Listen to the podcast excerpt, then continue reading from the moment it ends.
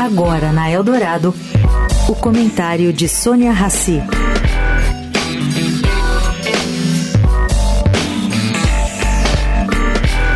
Gente, durante a cúpula de ação climática ontem, a ministra Marina Silva anunciou uma correção do compromisso climático brasileiro. Prometeu que o Brasil vai cumprir o que acordou na COP 21, que são metas muito mais ambiciosas do que foi redefinido e anunciado na gestão Bolsonaro.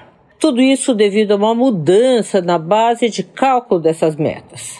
A retomada da ambição antiga, caro ouvinte, é muito importante para melhorar a imagem do Brasil lá fora e reforçar nosso compromisso com a preservação do meio ambiente. Mas cá entre nós, não vou citar aqui números que para leigos parecem não ser muito importantes, mas são.